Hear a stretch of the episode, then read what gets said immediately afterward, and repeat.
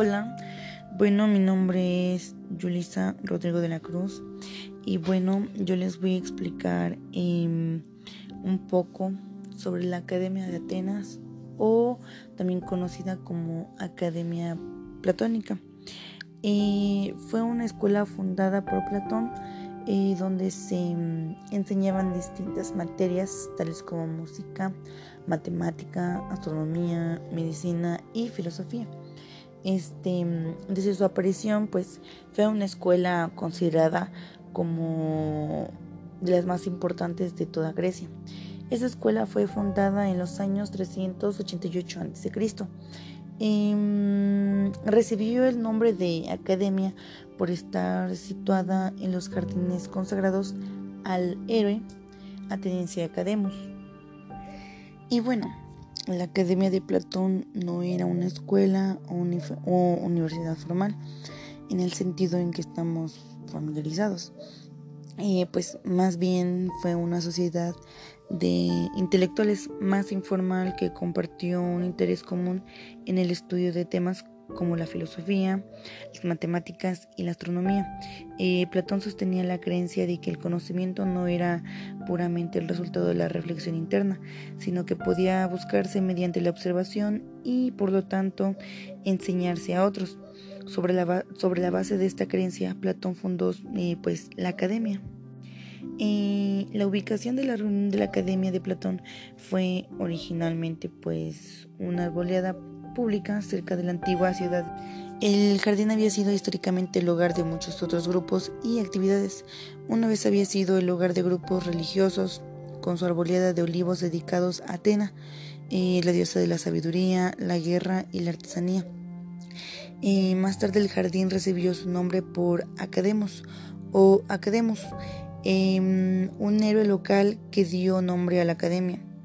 Eh, Platón dio sus conferencias allí en el pequeño bosque donde se reunían los miembros del exclusivo grupo de intelectuales y pues algunos líderes de la academia es este Anaxágoras, Demócrito, Empedocles, Parménides, Sócrates, em, Platón y después de Platón Aristóteles y otros autores.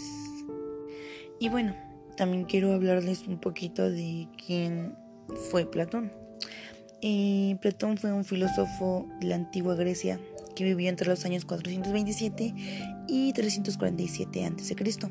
Nació en Atenas dentro de una familia aristocrática y su verdadero nombre era Aristócles. Eh, de hecho, Platón fue seguidor de Sócrates, quien sería su principal influencia, sobre todo durante sus primeros años.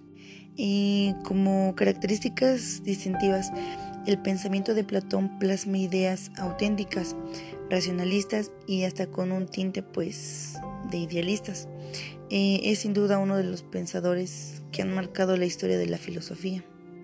Y de la forma de escritura se puede decir que se divide en cuatro grandes momentos, que es diálogos de su juventud, diálogos de transición, diálogos de su madurez y diálogos de críticos y de vejez. El de juventud fue entre los 28 y los 38 años.